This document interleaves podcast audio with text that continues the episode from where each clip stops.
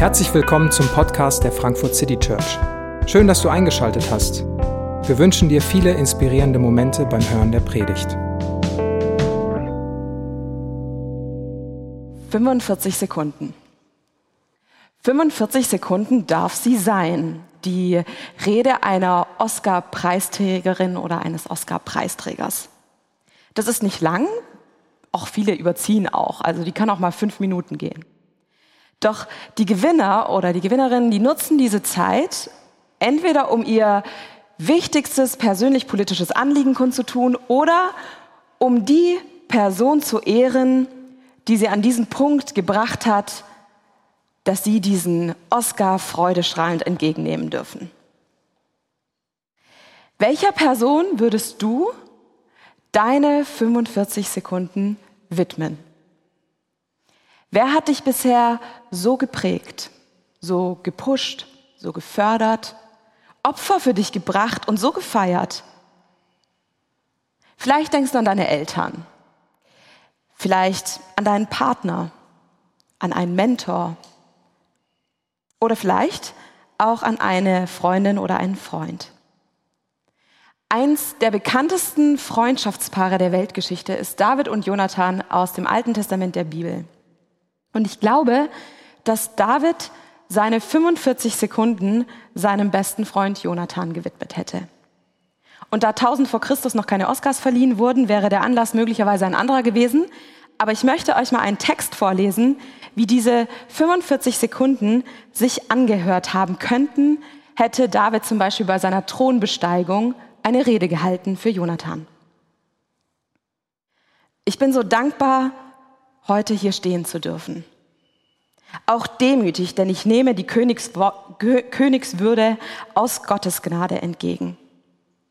Ich verdanke diesen Erfolg auch jemandem, der sich aus Liebe zu mir und Gehorsam gegenüber Gott in die zweite Reihe gestellt hat. Jonathan, mit dem ich von Anfang an eine tiefe Freundschaft verband, der mich mehr liebte als sein eigenes Leben. Mein Dank gilt diesem Mann, dessen Treue, Güte, Opferbereitschaft mehr als alles andere dazu beigetragen haben, dass ich heute bereit bin, diesen Platz einzunehmen. Jonathan war ein Held. Er war ein Vorbild. Ein Vorbild, wie sie selten sind. Seine Pfeile trafen stets ihr Ziel. Er war schneller als ein Adler, stärker als ein Löwe, loyal bis in seinen Tod. Dass er heute nicht mehr an meiner Seite ist, ist für mich der schwerste Schmerz. Seine Freundschaft war für mich der größte Schatz in dieser Welt, die nichts und niemand ersetzen kann. In tiefer Demut stehe ich heute hier und wäre ohne Jonathan nicht der Mensch geworden, der ich heute bin. Mit ihm habe ich den besten Menschen an meiner Seite verloren und werde ihn für den Rest meines Lebens vermissen. Das sind sehr ausdrucksstarke Worte, die hier fallen. Und zum größten Teil sind die aus den Texten, aus den Samuelbüchern, aus dem Alten Testament zusammengestückelt. Denn in den Samuelbüchern im Alten Testament wird uns von dieser Freundschaft zwischen David und Jonathan erzählt. Und vielleicht bist du über den ein oder anderen Ausdruck in diesem Text gestolpert und dachtest, okay, die Begriffe, die David hier für Jonathan verwendet, die sind schon, ach, die sind fast intim. Und solche leidenschaftlichen Liebesbekenntnisse gegenüber unseren Freundschaften, die sind uns ein Stück weit fremd und werden ganz schnell romantisch gelesen. Dabei vergisst man, dass in vorantiken, in antiken und auch in mittelalterlichen Zeiten solche Liebesbekenntnisse gegenüber Freundschaften weit verbreitet waren. Aber in einer Zeit wie heute, wo mit Abstand die sexuelle Beziehung als die intimste und notwendigste Form menschlicher Beziehung gesehen wird, haben Freundschaften einen Randplatz eingenommen. Und der englische Schriftsteller C.S. Lewis, der prangert das im 20. Jahrhundert an. Er schreibt, dass die moderne Welt Freundschaft ignoriert. Freundschaft hätte in der Gesellschaft an, an Bedeutung verloren, weil wenige, Freund, weil wenige Menschen wirkliche Freundschaften kennen. Da sie nicht für das Überleben gebraucht werden, seien sie von der Bühne des Lebens verdrängt worden und spielen nur noch eine bedauerliche Nebenrolle. Die Freundschaft sehe neben der erotischen Liebe dünn und bleichsüchtig aus, wie vegetarischer Ersatz für fleischlichere Liebes Liebesarten. Heutzutage kommt, finde ich, vegetarischer Ersatz dem Originalprodukt äh, sehr viel näher als ähm, und schmeckt auch zum Verwechseln ähnlich, aber das konnte C.S. Lewis vor 60 Jahren ja nicht wissen. Aber was er hier anprangert ist, dass das in der heutigen Zeit ähm, etwas verloren hat, was mal ein Wert war. Wie würdest du deine Freundschaften beschreiben? Sind diese dünn und bleichsüchtig? Sind sie eher in so einer Kiste, wo drauf steht, ja, solange sie Spaß machen, behalte ich sie? Oder sind sie in einer Kiste mit der Aufschrift überlebenswichtig? Und wie haben sich vielleicht deine Freundschaften gerade auch im letzten Jahr verändert? Die Freundschaft zwischen David und Jonathan ist nun alles andere als dünn und bleichsüchtig. Und ich glaube, dass ihr Vorbild uns in unserem Freundschaftsbild wirklich herausfordern kann, aber auch inspirieren kann. Und ich möchte mit euch drei Aspekte ihrer Freundschaft herausstellen, die die Freundschaft ausgemacht haben in ihrem Kern und ein paar praktische Fragen für uns mitgeben, die uns vielleicht weiterbringen. Der, die erste Sache. Also drei Prinzipien, einmal tiefe Zuneigung, bleibende Verbindlichkeit und echte Opferbereitschaft. Das erste, tiefe Zuneigung. In 1 Samuel 18, Vers 1 heißt es, vom ersten Augenblick an verband sie eine tiefe Freundschaft. Ja, Jonathan liebte David so sehr wie sein eigenes Leben. Vom ersten Augenblick an. Irgendwie so ein bisschen Freundschaft auf den ersten Blick, ob man dran glaubt oder nicht. Dieser Begegnung von David und Jonathan, ihrer ersten Begegnung, eilt die Geschichte ähm, voraus, wo David gegen Goliath kämpft, einen, einen, feindlichen, einen feindlichen Kämpfer. Und wo David einen unglaublichen Mut äh, herausstellt. Und Jonathan ist bei dieser Geschichte dabei und sieht in David etwas, was ihn zutiefst Sympathie für David empfinden lässt. Da beginnt etwas. Er sieht in ihm etwas, was ihn zutiefst Sympathie für diesen Menschen entwickeln lässt. In anderen Übersetzungen heißt es, in diesem Moment verband sich die Seele mit Davids Seele. Und nach seinem Tod, nach dem Tod Jonathans, wird David sagen, dass seine Freundschaft ihm mehr bedeutet hat als alles andere. Da ist ein Verbundensein, da ist eine Wertschätzung, da ist eine Anerkennung und die wird auch ausgedrückt. Und ich habe mich gefragt, so bei diesem Lesen dieser Texte, inwieweit zeige ich, zeigst du in deinen Freundschaften echte Zuneigung, Anerkennung, Wertschätzung und kannst das auch mit Worten ausdrücken? Kannst du ausdrücken, was Freundschaften für dich bedeuten? Und weiß, wissen das deine Freunde auch? Freundschaften verändern sich ja mit der Zeit. Es, es gibt die These, dass man alle sieben Jahre einmal seinen kompletten Freundeskreis austauscht. Und dass, wenn jemand mal länger als sieben Jahre geschafft hat, dann ist die Wahrscheinlichkeit, dass er auch bleibt, hoch. Aber Freundschaften verändern sich nicht nur mit der Zeit, sondern sie verändern sich auch durch Lebensphasen. Heirat, Umzug, Kinder. Sie verändern sich auch vielleicht, wenn jemand seine Werte und Überzeugungen verändert. Und im vergangenen Jahr durch die Pandemie können vielleicht sogar alle drei Faktoren zusammengekommen sein. Es ist Zeit vergangen, in der man sich nicht gesehen hat. Man hat vielleicht wichtige Veränderungen nicht erlebt und man hat vielleicht Überzeugungen und Werte entwickelt, die man nicht mehr mit der, mit der anderen Person teilt. Wenn du an solche Freundschaften denkst und vielleicht hast du da auch Freundschaften, wo du sagst, die haben sich gerade im letzten Jahr massiv verändert, ist vielleicht auch der momentane Zeitpunkt ein guter, ein guter Zeitpunkt, um mal zu überlegen, wer sind meine Freunde?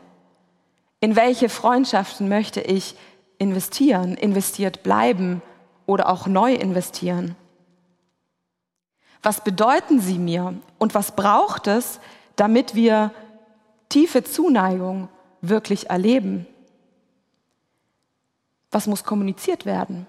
Braucht es eine Aussprache? Braucht es einen neuen festen Termin? Braucht es einen Neuanfang? Braucht es ein Ende?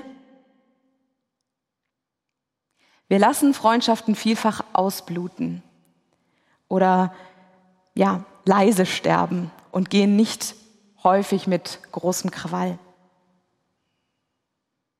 Ein zweites, bleibende Verbindlichkeit. In 1 Samuel 18, Vers 3 heißt es, David und Jonathan schlossen einen Bund und schworen sich ewige Freundschaft. Sie schlossen einen Bund und schworen sich ewige Freundschaft. Freundschaft hat in unserer Gesellschaft keinen verbindlichen Rahmen. Und ein Freundschaftsbund hat vielleicht auch irgendwie so ein bisschen was althergekommenes, was unzeitgemäßes. Und man denkt vielleicht eher an so lapidar dahingesagte Freundesschwüre, die sich so kleine Kinder geben und sich dann irgendwie Plastikarmbänder mit der Aufschrift Friends Forever kaufen oder so. Aber David und Jonathan sind zu dem Zeitpunkt gestandene Männer und haben da nicht irgendwie so Friends Forever Ketten ausgetauscht und da irgendwie so eine sentimentale Ebene berührt, obwohl die vielleicht auch dabei war, wie wir ja auch an der Sprache merken, dass das nicht, nicht unemotional ist. Aber ihr Bund hat neben dieser Freundschaftsebene auch eine politische und auch eine geistliche Dimension. Sie, sie geben auch ein Versprechen, dass der andere eine Sicherheit hat, auf die er sich verlassen können soll. Es heißt, dass als sie diesen Bund schlossen, dass ähm, sie zueinander sagen, geh hin mit Frieden. Denn wir beide haben im Namen des Herrn geschworen und gesagt, der Herr sei Zeuge zwischen mir und dir, zwischen meinen Nachkommen und deinen Nachkommen in Ewigkeit. Der Freundschaftsbund zwischen David und Jonathan hat auch eine politische Dimension, weil er im Falle von sollte David König werden, die Nachkommenschaft von Jonathan, der eigentlich Thronanwärter ist, gesichert werden soll. Seine Nachkommen wären in Gefahr. Und dieser Bund, dieses Ich ringe dir ein Versprechen ab in unserer Freundschaft, soll Jonathans Nachkommenschaft Sicherheit geben. Und dieser Bund hat eben auch eine geistliche Dimension, weil er wird vor Gott geschlossen. Es ist ein Schwur, der mit Gott als dem Dritten im Bunde ausgemacht wird. Er ist Zeuge dieser Verbindung. Und da haben wir einen Freundschaftsbund, der eine emotionale, der eine politische und eine geistliche Dimension hat. Und Freundschaften können ganz unterschiedlich sein. Und ich bin auch niemand, der sagt, alle Freundschaften müssen für immer sein. Es gibt gute Freundschaften, die sind für eine Lebensphase da. Ähm, aber gibt es auch Freundschaften, die du in einer Verbindlichkeit und in einer Ausdauer und in einer Absicht gestaltest, die wirklich eine lange Lebensdauer hat? Freundschaftsbünde haben in der Kirchengeschichte eine lange Tradition. Und bis heute kann man sich sogar in der anglikanischen Kirche als Freunde segnen lassen und immer noch einen geistlichen Bund mit Freunden schließen. Ich habe mich selbst vor einigen Jahren mit dem Thema Verbindlichkeit in Freundschaft näher beschäftigt. Es war in einer Zeit, in der meine beste Freundin und ich gemerkt haben, dass die Tiefe unserer Freundschaft mit dem unverbindlichen Rahmen, den aber Freundschaften eben so haben, nicht mehr gut zusammenpasste. Und wir haben uns entschieden, dass wir auch unserer Freundschaft so ein Versprechen geben wollen. Ein Versprechen, was dem anderen Sicherheit geben soll, Klarheit geben soll, wie wir zueinander stehen und was das für eine ja, Langzeitdauer auch haben soll. Wir haben das auch mit unserer Gottesbeziehung verknüpft, weil sie für uns, die Treue Gottes, ist für uns ein Vorbild für das, wie wir Treue zueinander leben wollen. Dass wir in Höhen und Tiefen dieses Lebens an der Seite des anderen sein wollen und bleiben wollen. Und weil wir auch hoffnungsvolle Idealisten sind, haben wir das natürlich mit einem Tattoo auf unserem linken Arm auch verewigt. Ähm, und das klingt vielleicht auch kitschig. Und ich gebe es auch zu, das ist vielleicht auch kitschig. Also das lasse ich mir auch gerne sagen. Aber es ist auch, neben allem, was daran vielleicht auch ähm, kitschig ist, der, die tiefe Überzeugung, dass wir miteinander was gefunden haben, was, für was es sich zu kämpfen lohnt, was es sich zu behalten lohnt, für was es sich zu bleiben lohnt. Und das ist ein Entdecken von Freundschaft, wie ich auch meine, dass es in unserer Gesellschaft selten geworden ist. Und wir wenige Vorbilder oder wenige Vorbilder auch ich kenne, die, die, die das vorleben. Und gleichzeitig davon überzeugt bin, dass Gott uns in seiner Treue und wie, wie er Treue zu uns lebt, uns dazu befähigen möchte, dass wir diese Treue in unseren ähm, Freundschaften und Beziehungen leben. Und ich meine, vielleicht auch nur im Ansatz erahnen zu können, woher diese emotionale Sprache zwischen Jonathan und David daherkommt. Wie sich David und Jonathan in dieser Freundschaft gefühlt haben müssen und wie es David in tiefste Trauer stürzt, als sein Freund stirbt. Weil dieser hinterlässt eine echte Leerstelle, die nicht einfach zu ersetzen ist. Jonathan hatte ihn in seiner Integrität gefördert, ihn geliebt wie sein eigenes Leben, das Beste aus ihm hervorgebracht. Und ich habe mich gefragt, ob David so manchen Fehler in seinem Leben begangen hätte, wäre so jemand an seiner Seite geblieben. Treu, ermahnend, liebend, das Beste hervorbringend. Der gesagt hat, das wär, ist eine ganz dumme Idee, was du gerade im Kopf hast. Der Theologe Gordon MacDonald, der hat ein Buch über so seine Rücksicht in sein Leben geschrieben und schreibt in seinem Buch A Resilient Life, wie es heißt, welche Rolle in dem Rückblick seines 80-jährigen Lebens seine engsten Freundschaften, welche Rolle diese gespielt haben. Und er schreibt in einer sehr bewegenden Art und Weise, wie seine engsten Freunde über Jahrzehnte an seiner Seite geblieben sind, durch Höhen und Tiefen, ihn durch schwierige Zeiten hindurch geliebt haben, in seinen größten Fehlern und auch in seinem Ehebruch, den er begangen hat, nicht aufgaben, ihn zu lieben, zu ermahnen, daran zu erinnern, wie Gott ihn sieht und wie er wachsen kann. Und das ist so bewegend und er benennt diese Menschen mit dem Ausdruck The Happy Few.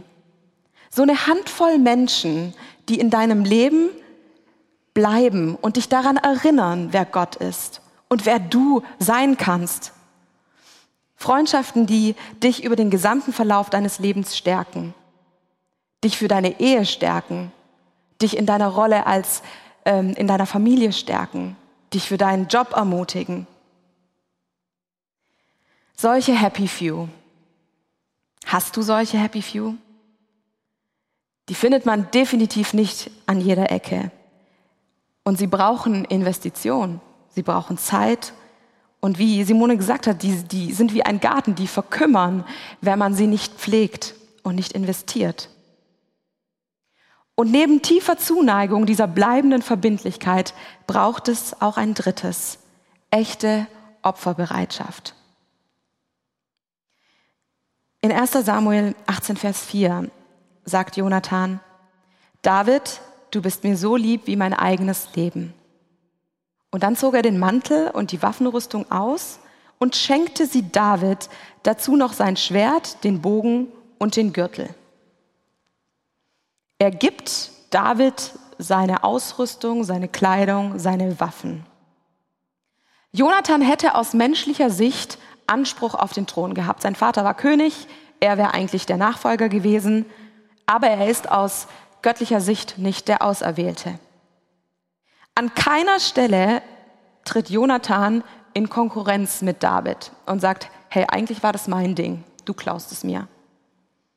Nee, er gibt in, in der Symbolik, dass er seine Waffen abgibt, seine Kleider an David gibt. Das wird zum Akt einer Autoritätsübergabe. Es ist eine Art königliche Abdankung, weil David erkennt, Jonathan erkennt David als Leiter an, als gottgewollten König an und setzt sich ihm gegenüber in die zweite Reihe.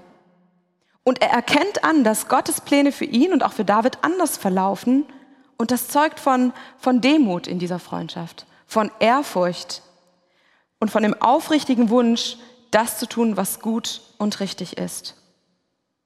Aber er fordert in dieser Abdankung und diesem Ich stelle mich dir gegenüber in die zweite Reihe, er fordert auch etwas von David ein und sagt dann eben und erinnert ihn an diesen Bund, sei mein Leben lang so gütig zu mir, wie der Herr es dir gegenüber ist. Bring mich nicht um, wenn du einmal König bist. Mehr noch, verschone auch meine Nachkommen und entziehe ihnen niemals deine Gunst. Er bat David, schwör mir, dass du dich so sicher daran halten wirst, wie du mich heute als deinen Freund liebst.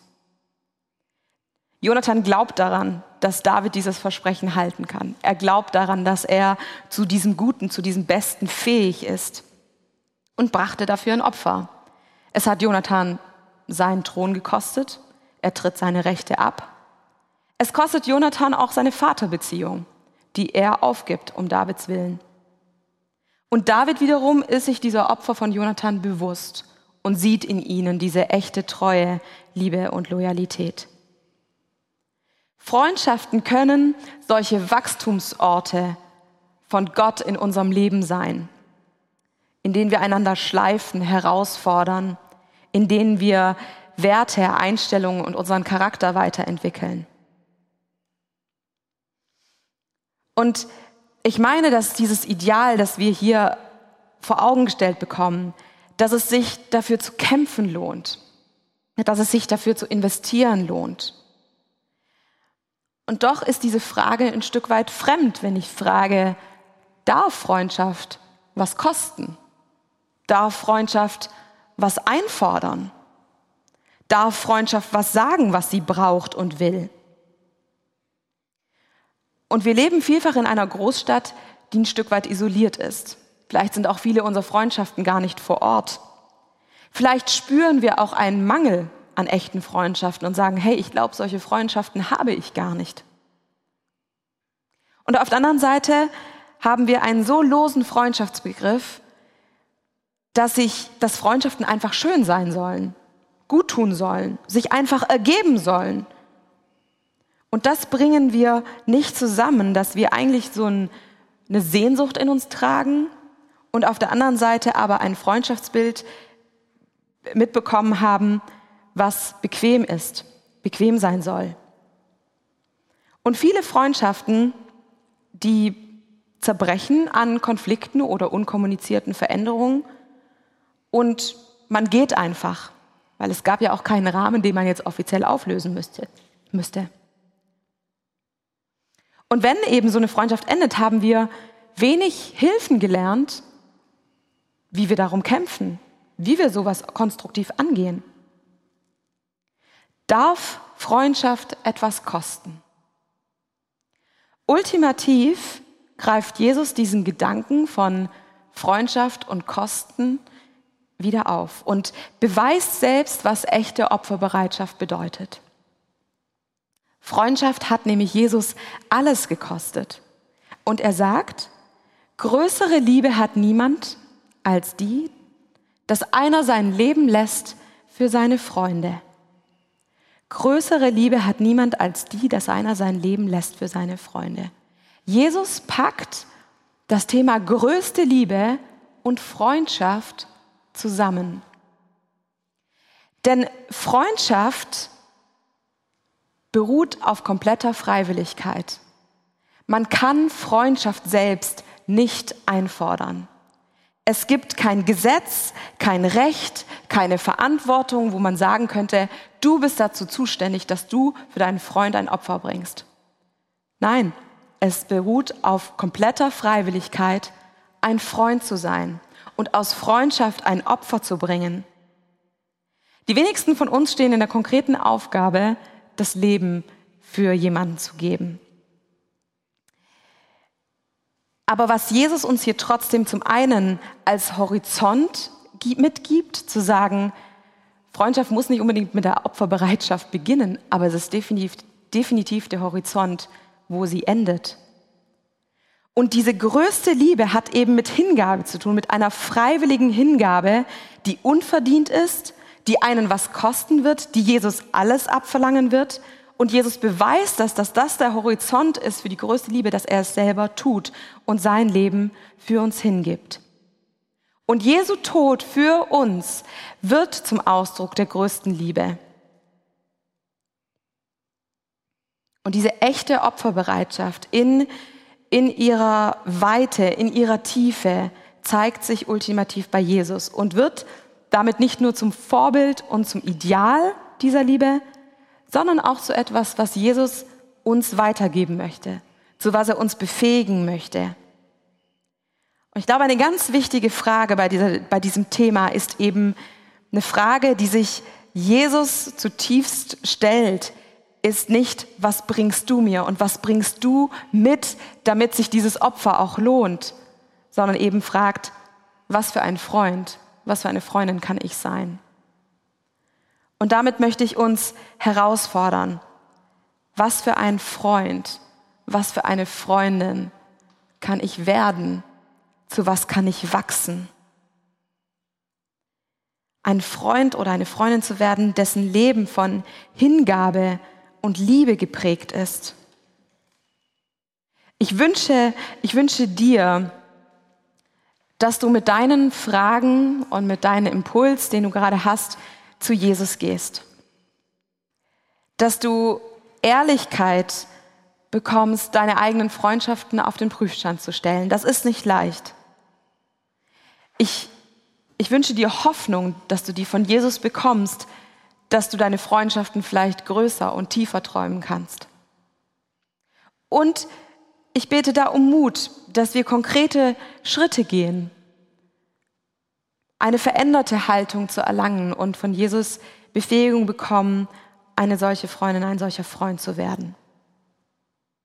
Ich möchte diese Predigt mit einer Stille von 45 Sekunden beenden und darauf hören wir ein Vortragslied. Und es ist nur ein Moment. Es ist ein kurzer Moment, in dem du Gott fragen kannst, was so dein nächster Schritt in Freundschaft gerade ist und wie du wachsen kannst, eine solche Freundin, ein solcher Freund zu sein.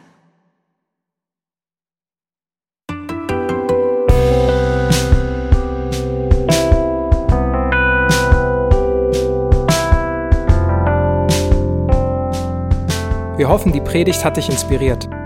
Wenn du uns kennenlernen möchtest, dann schau einfach mal auf unsere Homepage www.frankfurtcitychurch.de oder besuch uns in unseren Gottesdiensten. Bis dann!